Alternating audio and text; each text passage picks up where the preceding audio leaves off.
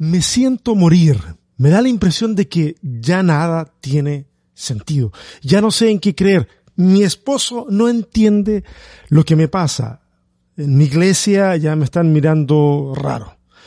He escuchado expresiones como esas durante mucho tiempo. Son los gritos de la deconstrucción. Son los gritos desesperados de personas a las que el proceso de desaprender les ha significado mucho más que agregar datos en sus cabezas. Más bien, les ha puesto el mundo de cabeza. Conversaremos un poco de esto en el capítulo de hoy de Sobrevivir con Fe, el podcast.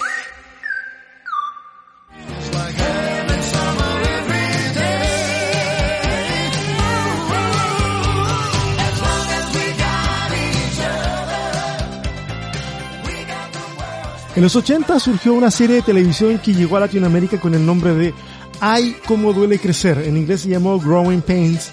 Y precisamente estamos escuchando la canción característica de esa serie. Obviamente que es bastante vieja. Acá los, los de 35 para arriba son los que pueden llegar a, acordarse. Así que perdónenme, por favor, perdónenme.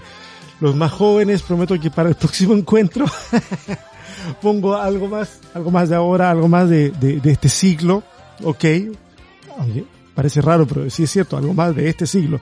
Pero la cosa es que ah, la canción está interesante, la película está interesante, digo, la, la serie estaba interesante, la canción se llama, se llamaba, bueno, se, sigue llamando As Long as We Got Each Other, o sea, eh, mientras nos tengamos el uno al otro, así como que la compañía de, de poder experimentar el dolor, pero, pero con alguien al lado. La interpretaba BJ Thomas y no supe mucho más de BJ Thomas en los años que vienen seguramente eh, hay gente que, que, todavía lo sigue y no sé qué música habrá sacado, la verdad que no investigué al respecto.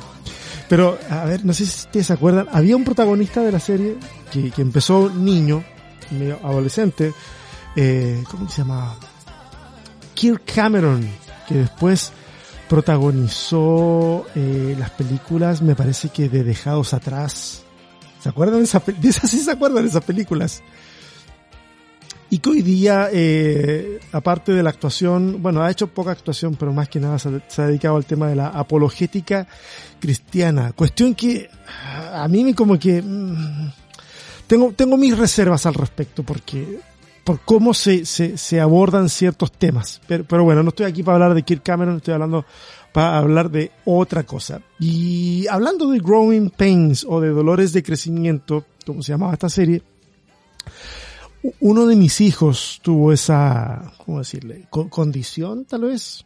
No sé si condición. La cosa es que le dolía mucho crecer y durante años tuvo que aprender a controlar su desesperación cuando los dolores de hueso, que eran los dolores terribles y venían de, de, de repente, de un momento a otro. Y créanme, fue una pesadilla hasta que fue aprendiendo a canalizar su dolor con respiración y, básicamente manteniendo el control porque eh, eh, producía una sensación de desesperación. Esa es la cara que yo veía en mi hijo de, de 6, 7 años, eh, una cara de desesperación.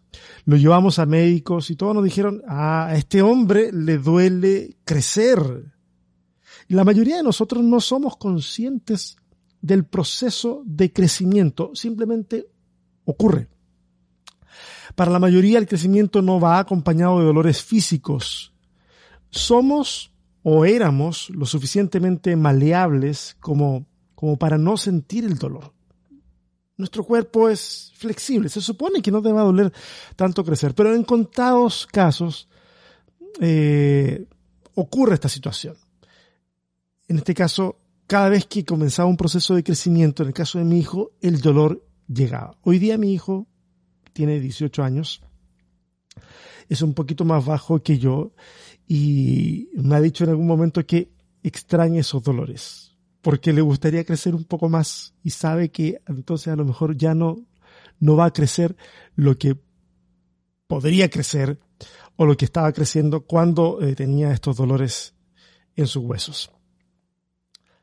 Yo sé que no es posible lo que les voy a plantear ahora.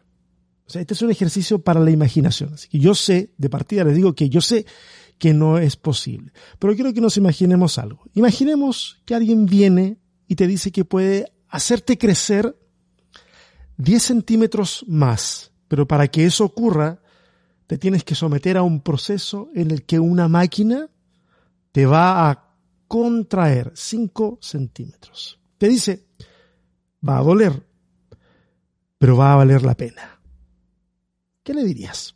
Yo sé que estás pensando en para dónde va esta conversación, pero tratemos de, centrarnos en el hecho de el simple crecimiento físico, sabiendo lo que nos gusta evitar el dolor físico. ¿Qué le dirías? ¿Qué le diría yo? ¿Aceptaríamos un desafío así? Tal vez los que son más bajos y que han sentido problemas por su estatura, a lo mejor se la pensarían un poquito más, más en serio. Pero, pero imagina, contraerte 5 centímetros significa que tus huesos sentirán que van a estallar, que tu columna va a colapsar, que la presión arterial se dispararía por las nubes. Literalmente sentirías que estás en un compactador de basura y que en cualquier momento vas a morir. Esa es la sensación que ocurriría si lleváramos a la realidad un ejercicio como ese, en donde te tengan que contraer 5 centímetros. Ahora, analogías aparte, es casi exactamente el mismo tipo de dolor, pero esta vez emocional, el que muchas personas sintieron o están sintiendo o sentirán producto de los procesos de desaprendizaje. Algunas personas creen que aprender es complejo y, lo es, lo es, lo es. Sobre todo cuando, cuando de repente has dejado de aprender cosas nuevas por algún tiempo, ¿ah? pasa en todos los ámbitos. Cuando se deja de aprender, cuando uno dejó la práctica, por ejemplo, de un instrumento, me pasa de repente con, con, la guitarra que por mis obligaciones dejo de agarrar la guitarra y cuando vuelvo siento que mm, ahí estoy como dos pasos atrás de lo que quisiera estar. Bueno, pasa en todo ámbito. Cuando se deja de aprender y quieres retomar, hay un grado de algo que yo llamo óxido, ¿ah? como para ilustrar el que uno está así como medio tieso motrizmente, mentalmente, como sea.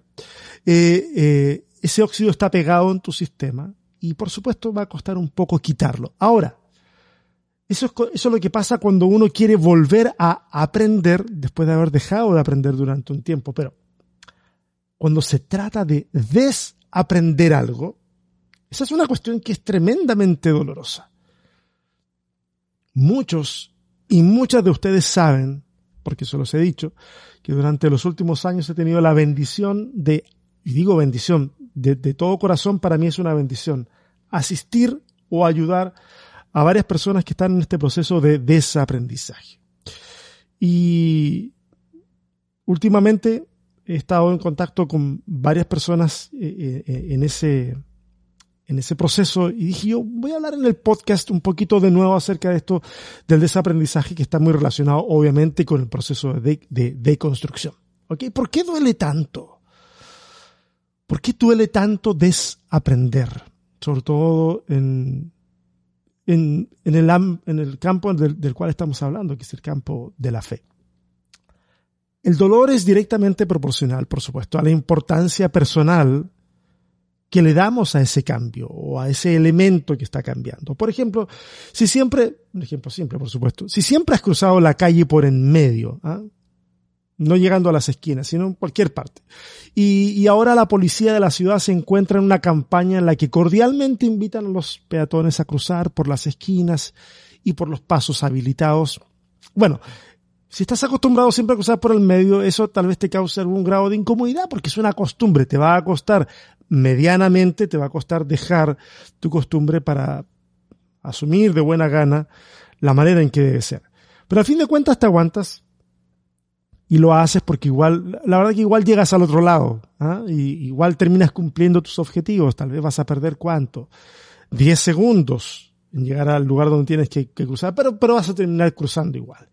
Pero, pero ¿qué tal si has crecido toda la vida tomando decisiones e interactuando con otras personas en base a una convicción y luego te topas con evidencia suficiente como para destruir ese punto vital de referencia, ese eje de la vida. La forma en que nos hemos construido la realidad o la han construido para nosotros es súper importante. Las narrativas que hemos heredado de nuestros padres, de la sociedad, de la religión, etcétera, son importantísimas esas narrativas. De ahí que cuando uno de esos pilares se ve, se ve cuestionado, entonces toda la estructura de nuestra vida queda al borde del colapso.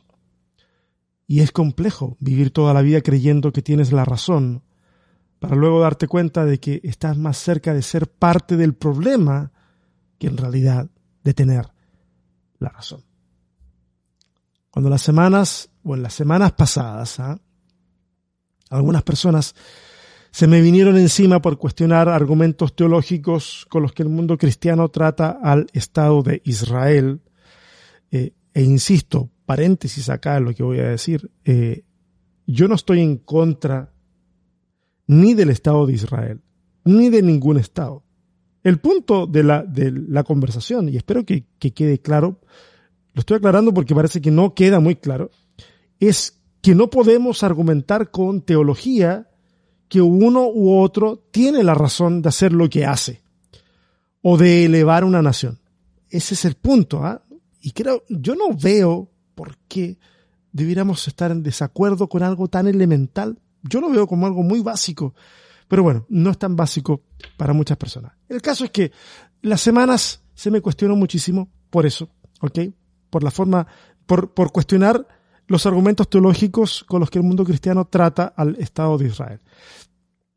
Y eso, ese cuestionamiento es pleno reflejo de que cuando has escuchado una narrativa toda la vida y de repente te dicen que la cosa es para otro lado, obviamente tu primera reacción va a ser la defensa férrea de lo que en ese momento crees y que sientes se está atacando. No vas a admitir nuevos argumentos, es más, los vas a despreciar enérgicamente, aunque no tengas cómo responderlos. Sabes, sabes, entre comillas, sabes, desde lo profundo de tu ser que tienes que reaccionar en contra de eso. Vas a denostar al que te los está ofreciendo y puede que hasta te vuelques a encontrar más y más evidencias y personas que apoyen tu punto de vista. Todo para crear una sensación de seguridad o formarte para ti mismo, para ti misma, un soporte tribal que te, vi, que te visibilice o que visibilice tu postura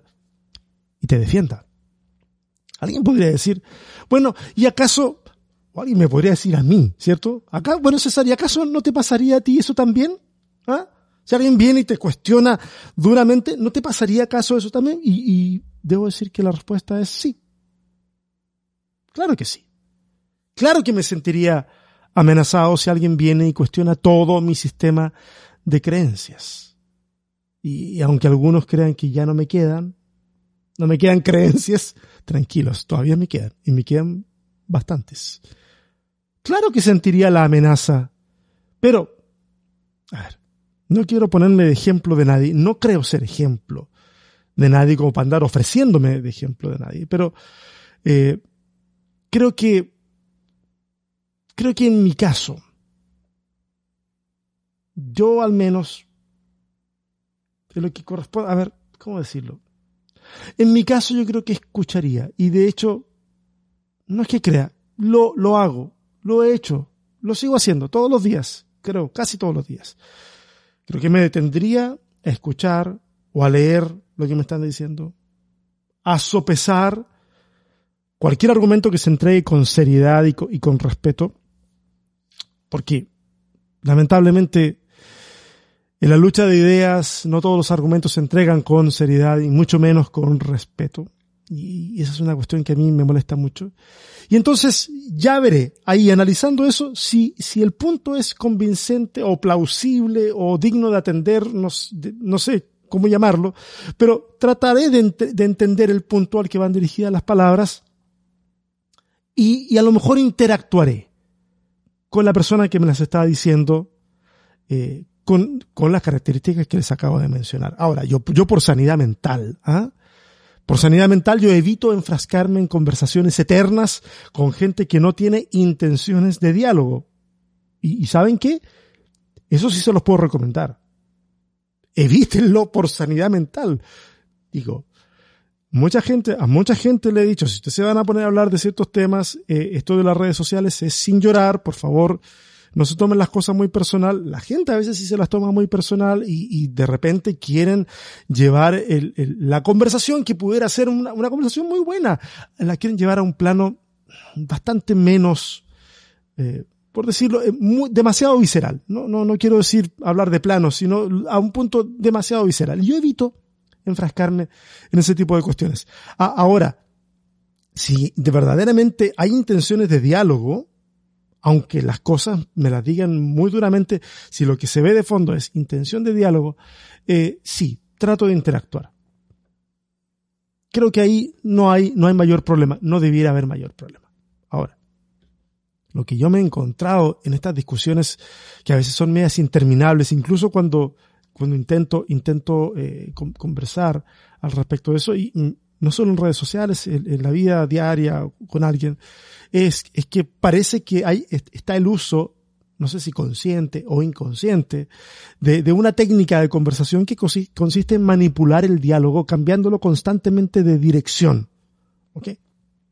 Me explico. Te dicen algo, eh, entonces tú respondes a ese algo que te dijeron, pero el interlocutor no sigue conversando de lo mismo, sino que cambia el tema esperando que le contestes otra cosa, eh, sin valorar si, si la primera respuesta va para alguna parte, si validó, invalidó algo, si, si era digna de considerar. No, no, no, simplemente te cambian de tema. Por ejemplo, por ejemplo, alguien viene y te dice, no, pero es que la higuera en Mateo digo, para seguir con los ejemplos del mismo tema que les dije hace un momento. Pudiera ser otro, pero como va a seguir en, en la misma onda. Alguien te puede decir, la higuera en Mateo es Israel. Entonces, uno le puede decir, pero mira, el texto nunca dice que la higuera sea Israel, ni tampoco apunta a que debamos interpretar la higuera con una nación. Está ahí para mostrar un ejemplo de la naturaleza, como está en el Evangelio de Lucas, donde habla de higuera y otros árboles.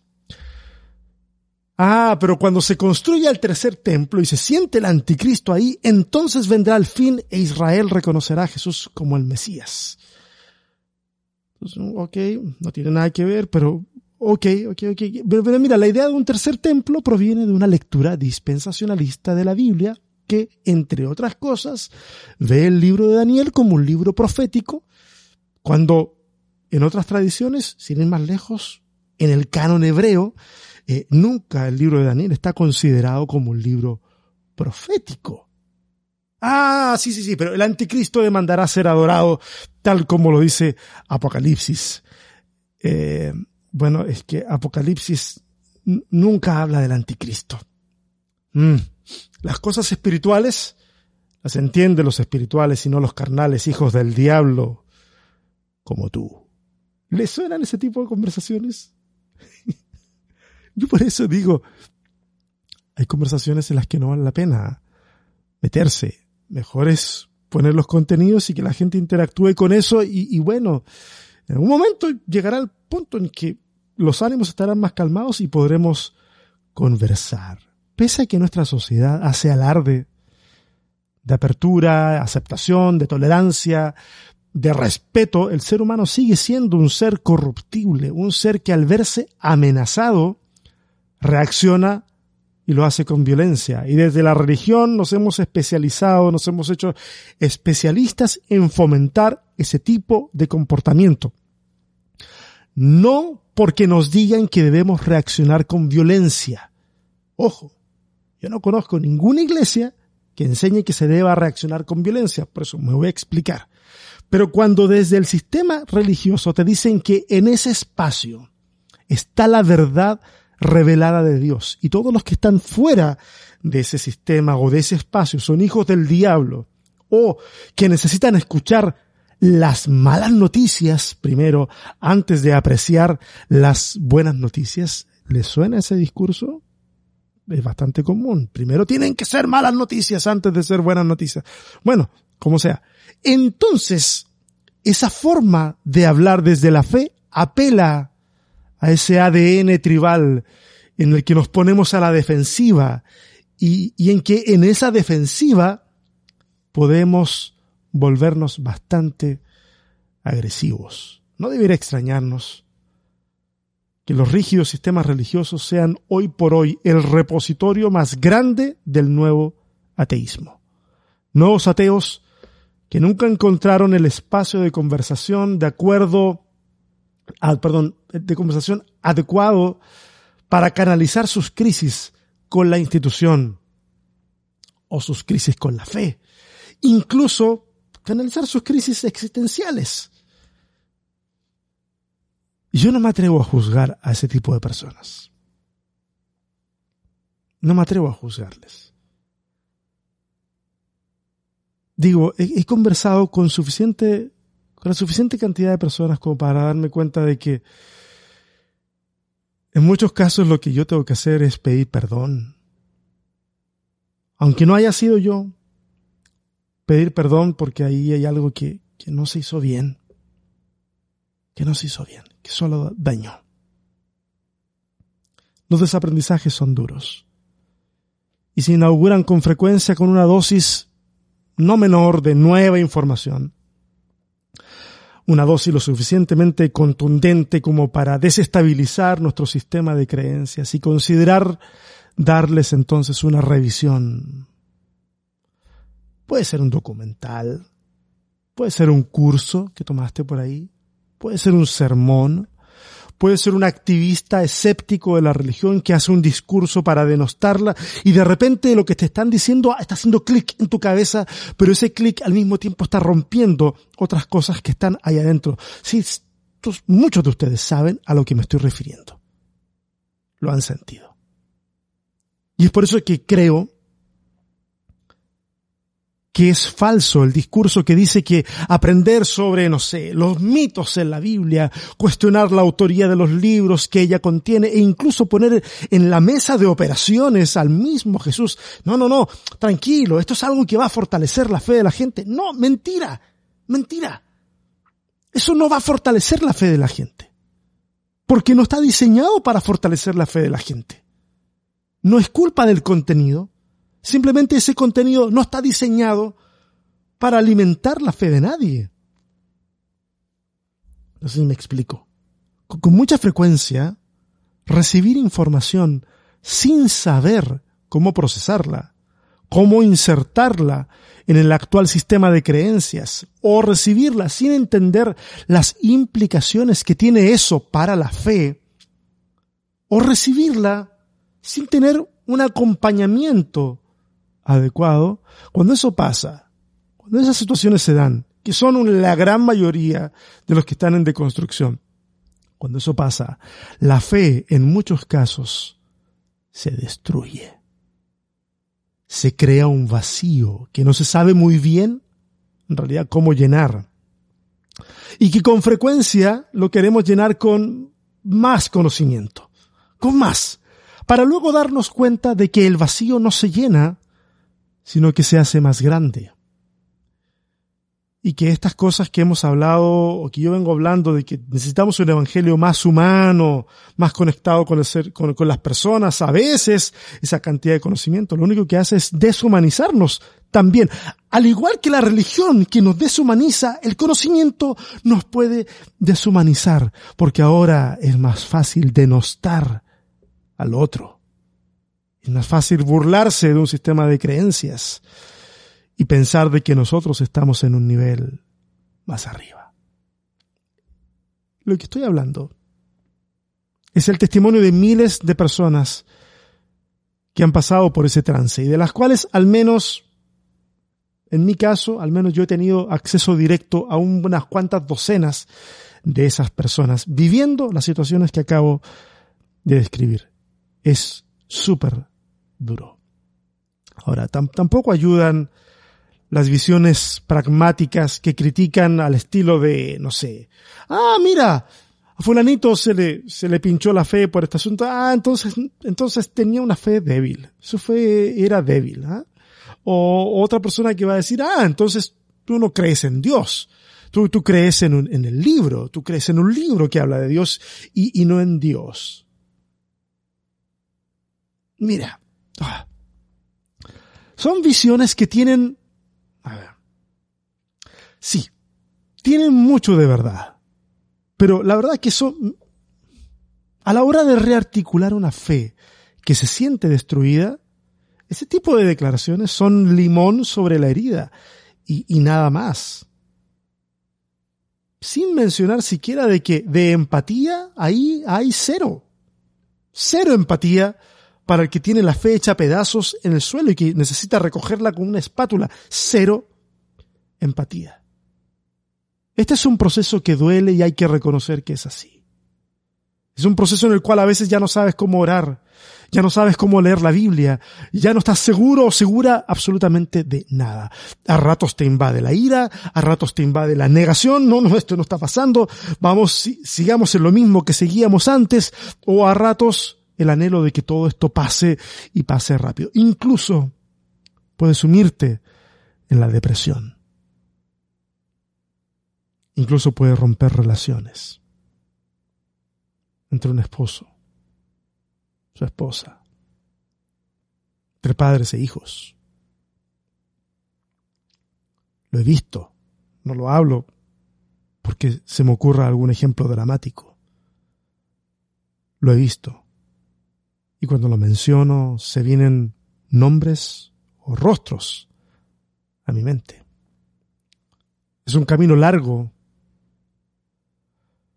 Es un camino largo hasta que podemos llegar a un punto en donde hay algo parecido a la aceptación del proceso.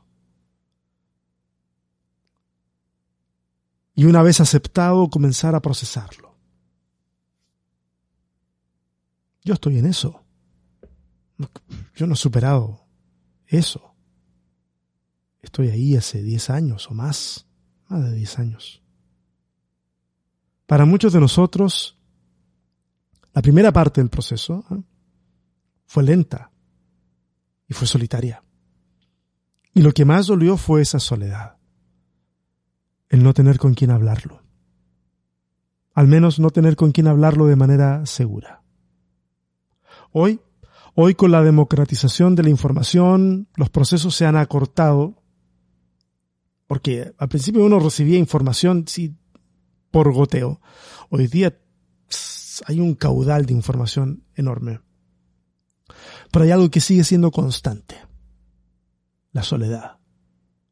Soledad al menos para aquellos y aquellas que quieren sobrevivir con fe a un proceso como el que están viviendo una soledad que se vuelve disonancia cognitiva cuando sigues, por ejemplo, siendo parte de una comunidad de fe, pero ya no compartes sus ideales, su visión del mundo, del liderazgo, etc.